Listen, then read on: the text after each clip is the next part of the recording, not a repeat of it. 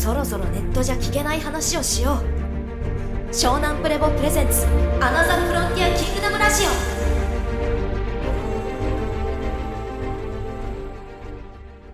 こんにちは、りんたろうです。宇宙経済学入門、マネーと体の不思議な関係ということで、えこれから全5回に分けて、まあ、学んでもらいたいこと、概要としてまとめるとですね、一言で言うと、お金と体の関係がわかります。まそのままなんですけど、これだけ聞くと、結構まあ、ハテナマークというか、なんのこっちゃみたいなところもあると思うんですけど、まあでもこの2つと関わらずに生きている人っていうのはいないと思うんですよね。人生において。ただ、まあお金、体、これらはま別々に見ればどう考えても重要なもの、まあ体は当たり前ですよね。なかったら生きていられないので、お金っていうのも今なしには生きられないと思うんですよ。しかし、この両者の関係を知っている人っていうのは実はほとんどいないんですよね。これは、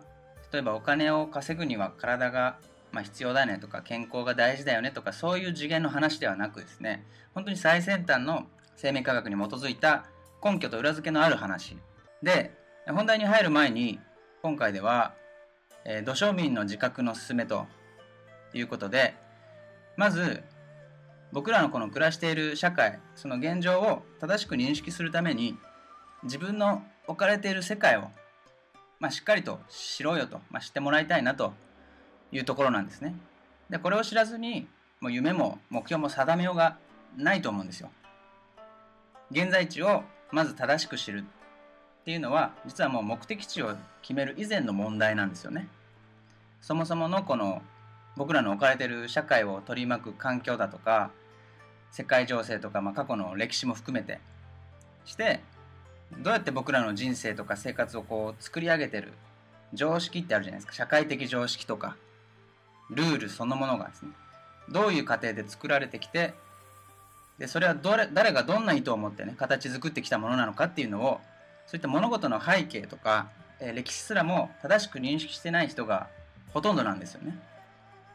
まあ、なんとなくこうこんなもんでしょうみたいな常識っていう世界の中にぼんやり暮らしてると。まあ、そんな状態でこの個人の夢とか目標だけ語ってもですね知識やノウハウだけを学んでもそれは結局木を見て森を見ずじゃないですけどいや見えないんですよ実際のところが真実というものがですねなので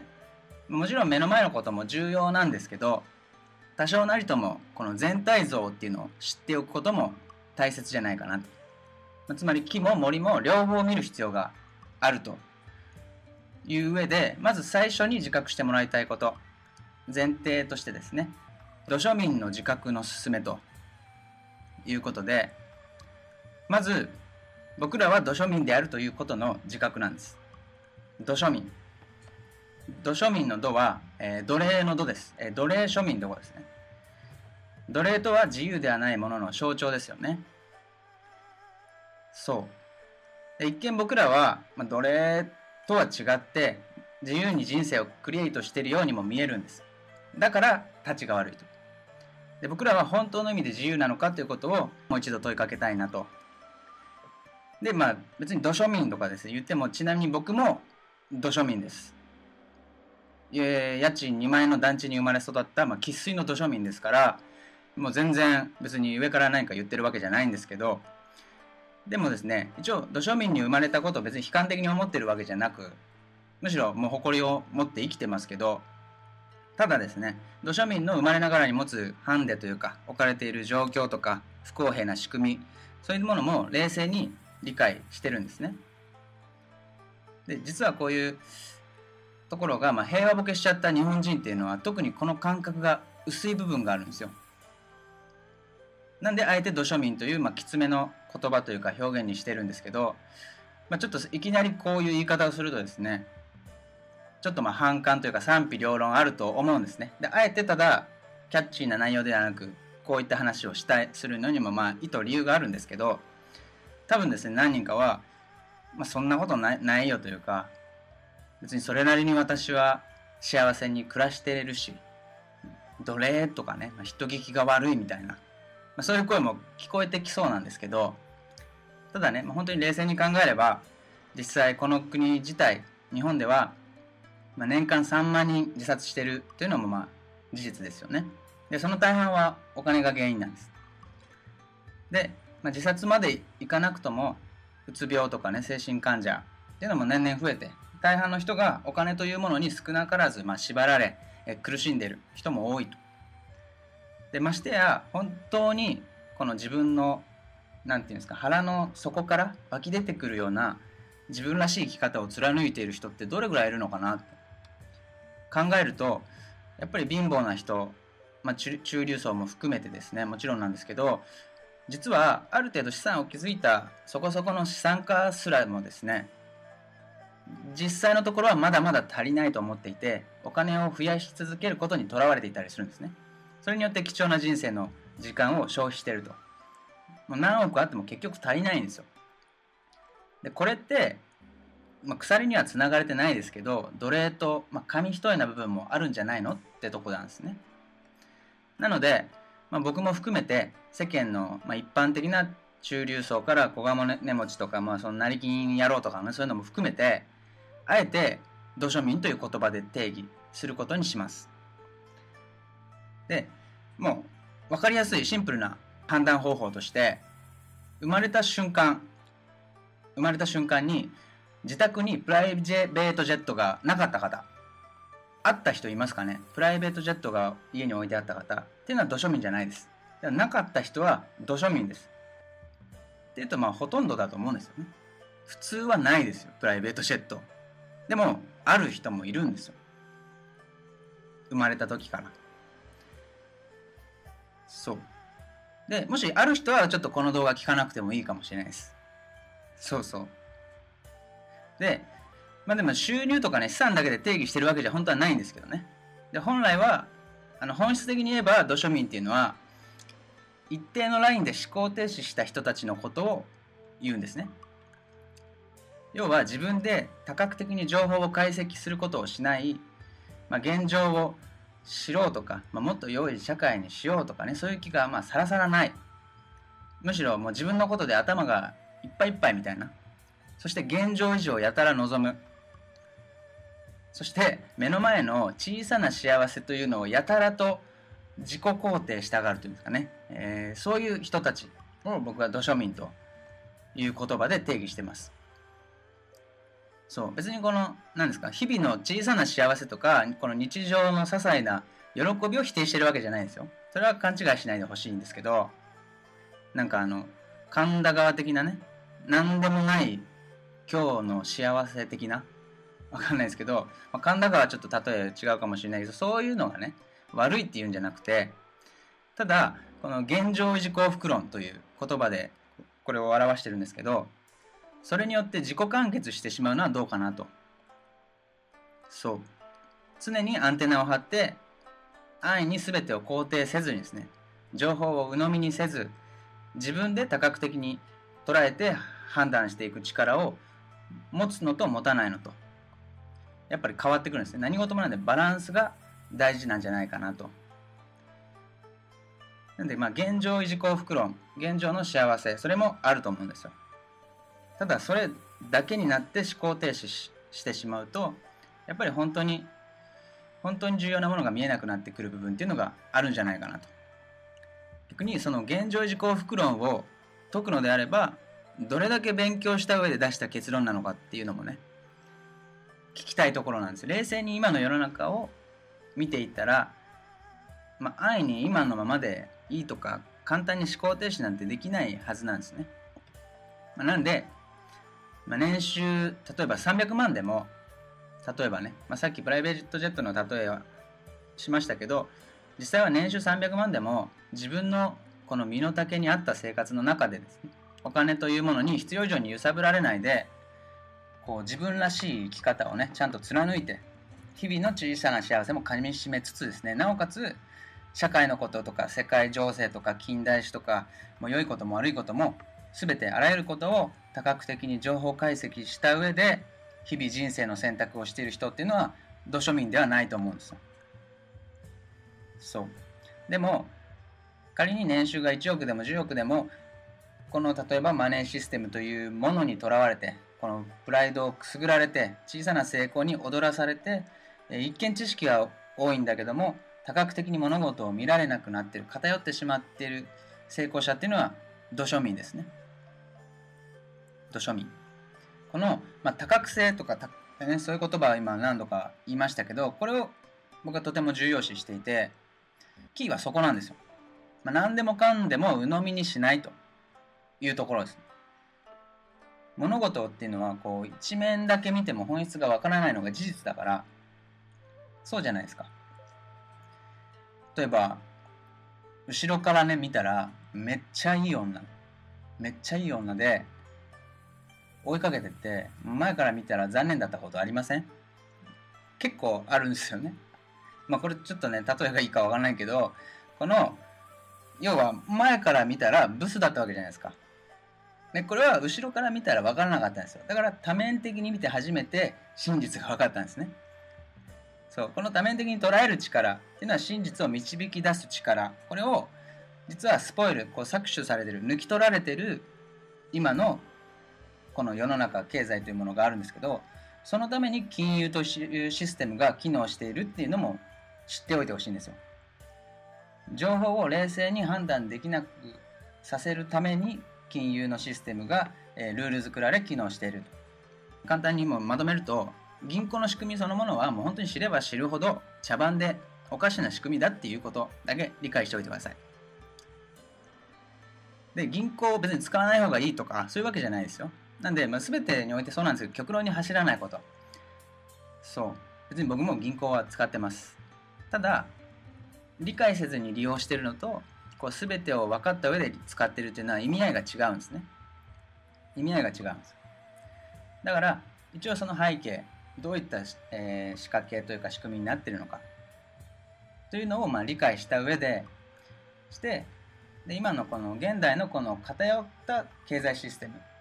銀行のシステムを含めて、総称して戦争経済という言葉で定義しています。戦争経済。このワードはちょくちょく出てくるんで、ちょっと意味を理解してもらいたいので最初に説明しておくんですけど、一言で分かりやすく簡潔に意味をまとめると、戦争経済とは、我々が普段使ったり、稼いだり、預けたりするお金の行方が、最後はどうあがいても庶民には全く取引が見えない、軍事戦争と金融戦争という世界最強二大既得権益コンテンツに吸い上げられる仕組みになっている経済システムの総称です。総称。要するに、今の世界経済、地球経済は戦争ありきで回ってるってことですね。戦争と金融、この2つが中心でがっちり連動してぐるぐる回っている中で僕らは経済活動していると。いうふうに、えー、認識してください。そしてこの戦争経済においてはですねまず次に理解しておいてほしいのが2種類の人種しかいないんですよ。戦争経済において2種類の人種しかいない。それがルールを作る側とルールに従う側。これは経済お金というものに関われて生きていく以上は逃れられない絶対のルールなんですね。で土庶民の僕らっていうのは、えー、残念ながらこのあらかじめ決められた経済システムの中で人生をプレイするしかないと。そして戦争経済の要であるこの戦争利権と金融利権については土庶民は立ち入り禁止になっている。そのフィールドでルールメーカーになることは、えー、我ら土庶民には許されていないと。なぜならこのここさえ死守しておけば絶対的なルールメーカーとしての地位が揺らぐことはないんですね。あらゆる土俵で常にイニシアチブを取ることが可能になるから。だから現戦争経済においては、えー、まあ、経済的な上位者を絶対にある一部のところから超えることのないシステムが完成していると。いうところです。で、これが必ずしも別に全部悪いことばかりとは言いません。むしろ日本においてはまあまあ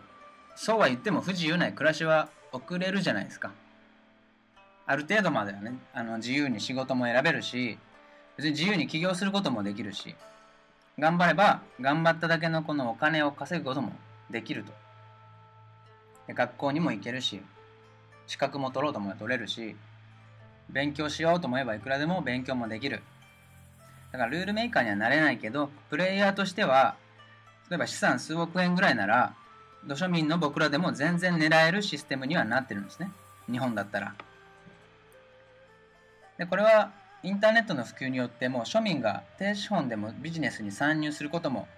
ね、以前よりもハードルが下がってるし、アイデアを武器にしてこう経済的に成功するチャンスっていうのはさらに広がってると思うんですよ。でこういうチャンスがある時点で日本は、まあ、世界的に見ればすごい恵まれた国だなと思うんですけどただですね経済的成功においてたどり着けるアッパーっていうのは土庶民がたどり着けるアッパーですねっていうのは決まってるんですよそして今の経済システムの中でこのピラミッドをですね経済というピラミッドをどこまで登っても基本的に先ほど言ったようにルールメーカー側にはなれないと。そこの絶対的に渡れない川があるというか要は2種類の人種を、え分けている部分があると。で現状このルールメーカーゾーンというのは基本的に血統によってほぼ独占されてしまっているのが現状です。つまりこの決められたルールの中ではどんなにスタイプレイヤーになってもちょっとまあ気に入らなければいつでもこの大枠のルールそのものを変更できる方々たちもいるんだなということですね。結局作った土俵の上でそういう人たちは土庶民同士をこううまく競わせる競わせるんですね。で生地成功者っていうのがそこで誕生するのでそれを見て見せて憧れさせて、えー、自分たちは高みの見物をすると。そして本当に重要な利権に関しては自分たちの手からこぼれ落ちないようにして、えー、土庶民には触れることを許さないように、えー、仕組みを作っていると。そして小さな利権のおこぼれだけをこうかじらせてかじらせるんですね。で甘い汁を少しずつ少しだけすすらせる。けど決して自分たちとこの同じ立ち位置までは登れない仕組みっていうのを不動にするために作られたのがこの今の金融のシステムですね。要するにこのお金の仕組み自体がとっても不公平なルールを維持するために保つためにあるっていうことを最初にこう前提として理解しておいてください。そう。ただまあかといって別にお金に縛られないで生きようとかねこう田舎で自給自足ライフみたいなそういう、ま、これも極論に走るっていうのは結局経済から逃げたところでまあねそれはある程度の自己満足や幸せは得られるかもしれないですけど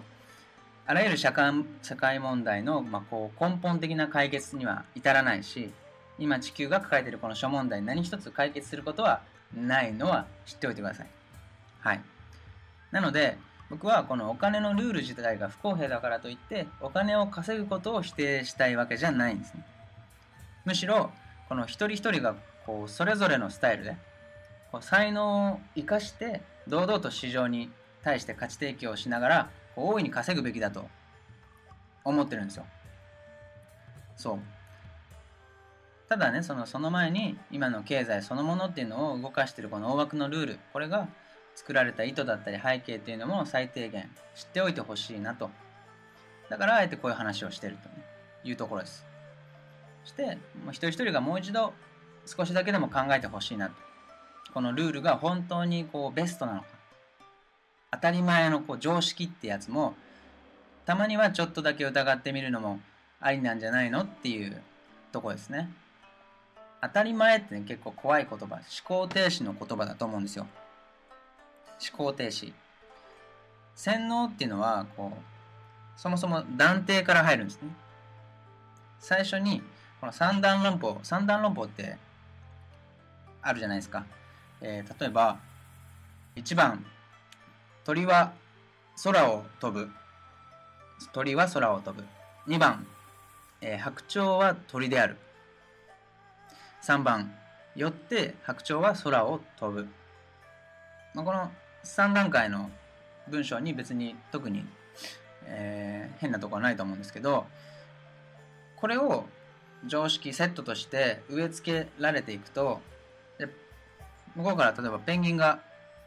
ペタペタペタって歩いてきた時にペンギンは鳥じゃないって思っちゃうんです。そう。でもこれって一番最初の一段目大前提がそもそも疑えるか疑えないかっていうところで真実にたどり着けるかつけないかっていうのが決まってくるんですね。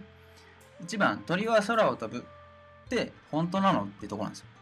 本当にそうなの。飛ばない鳥はいるんじゃないの。そう。これが要は洗脳の、えー、まあ上等手段というか基本形なんですけども断定から狭めていくと。思考を狭めていく。一番最初そもそもの前提条件というものを歪ませて認識させることによってこれを常識という枠で囲っちゃうんですね。その枠の外について思考を巡らせないようにする。だから常識とか当たり前っていうのは結構怖い言葉なんですよ。そもそも疑わなくなるから。そう。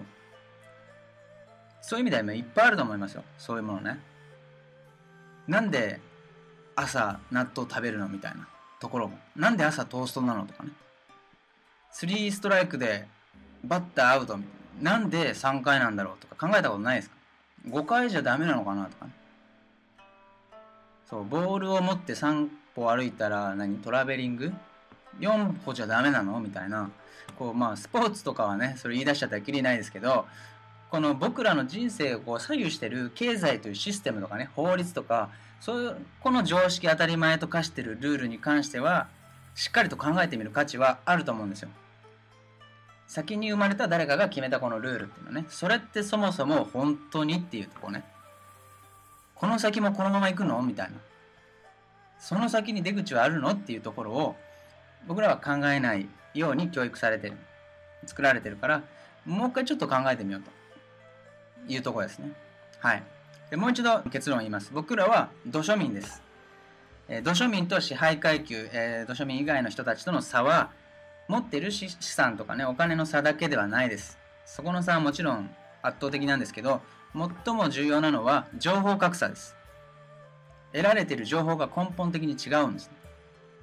生まれながらに学んでいることとか、受けられる教育の質そのものがもうびっくりするぐらい違うんです。そう現在のこの地球において最上位に位置してる財閥とか貴族とかのエリートたちがですね、まあ、どんな一体どんな教育をね受けてるかそういうのもその辺りもまあ後々暴露していきたいとは思いますけど僕たちがねこういいいい国作ろう鎌倉幕府とかねアホみたいに言ってる時にもう彼らはもう地球最先端の知識をもうインテリジェンスを学んでるんですね。ま実際いいいい国じゃなかったらしいですからね。1192年、鎌倉幕府ができた。それ、今の教科書だと違うんですよ。違いましたみたいになってるんですね。でそれぐらい、そんなのにね、なんか必死に暗記してたじゃないですか。アホなんですよ。だから僕らだからアホなんですよ。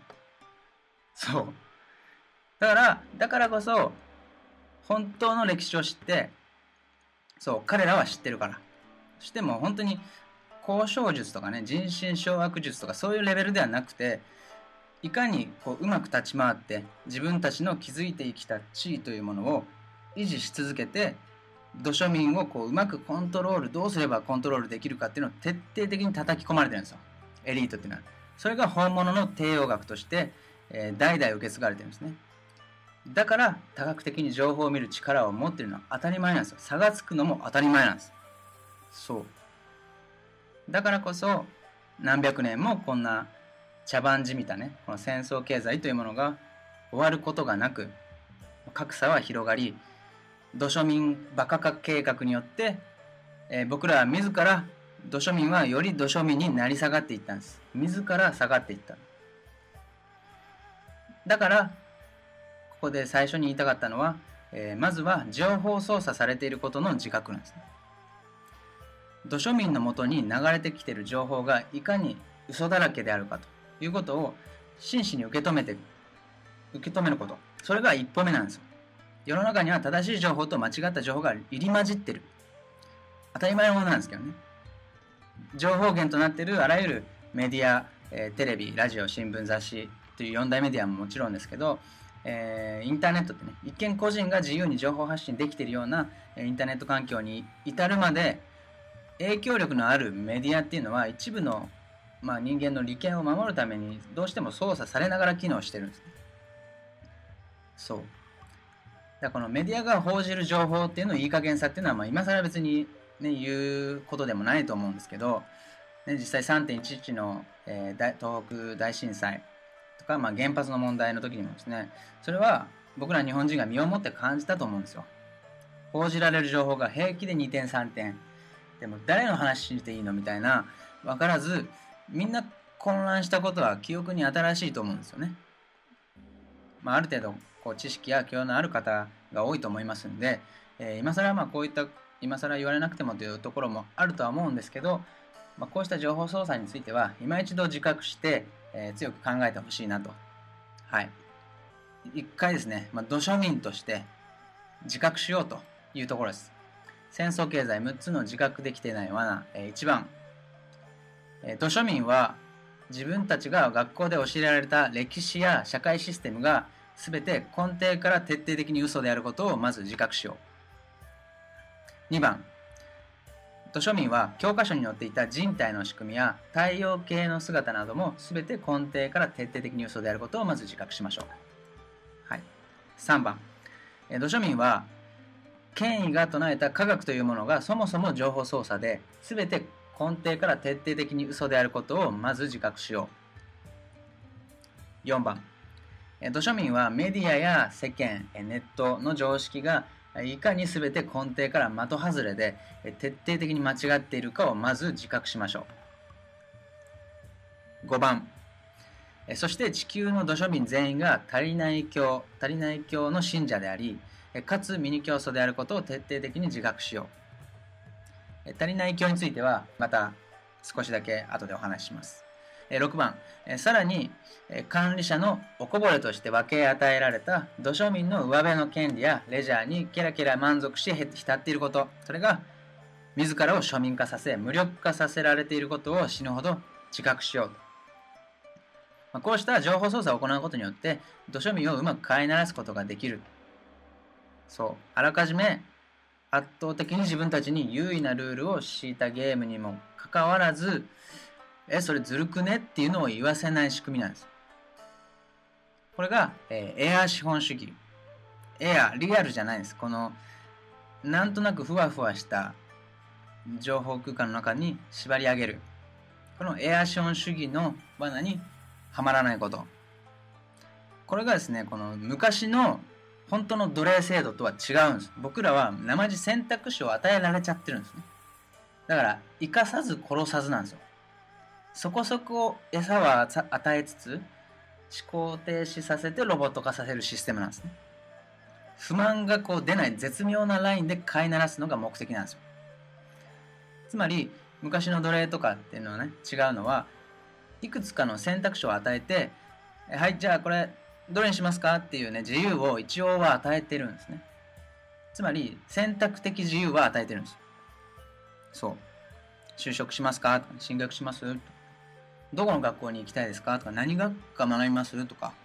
選べたじゃないですか。就職、どんなお仕事したいですか？結婚します？しません？みたいな。子供を産みますか？とか、どこに住みます？とか、何 DK にします？とか、ね、バストイレは別でいいっすか？みたいな。こう、日々小さな選択肢から人生の大きなターニングポイントとなるようなね、選択肢まで、あらゆる選択肢を僕らは選びながら生きてるわけじゃないですか。で、一見とても自由なんですよ。だからこそ、立ちが悪いという側面があることも理解してほしいんですね。そこそこ居心地がいいから思考が停止しちゃうんです。ちゃんと考えたらおかしなこととか、こう不満の本当の原因っていうのを真剣に考えなくなるんですね。見えない鎖に気づけなくなるんです。でも実は鎖につながれた範囲内でしか生活できてないんです。生活圏を想像できてないんですね。鎖につながれた範囲内でしか夢を描けないようになってるんです。でもそこそこきついけど我慢できるんですよ。こう、与えられた娯楽とか、レジャーとかね。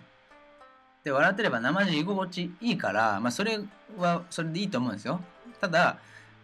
なんかその中でもうねそれでいいかみたいな なっちゃうんですよ。もうほとんどなってるじゃないですか。で本来昔の奴隷制っていうのは一切選択しなかったんですね。選択的自由がなかったんですよ。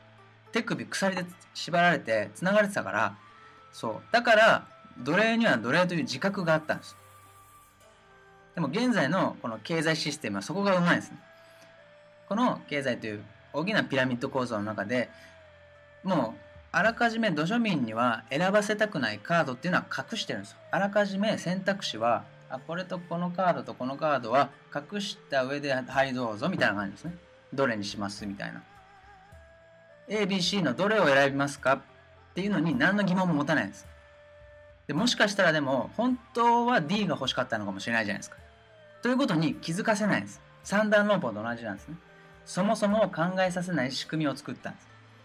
そのためにあらゆる情報操作を行っているっていうことなんですね。で ABC の選択肢が悪いわけじゃないですね。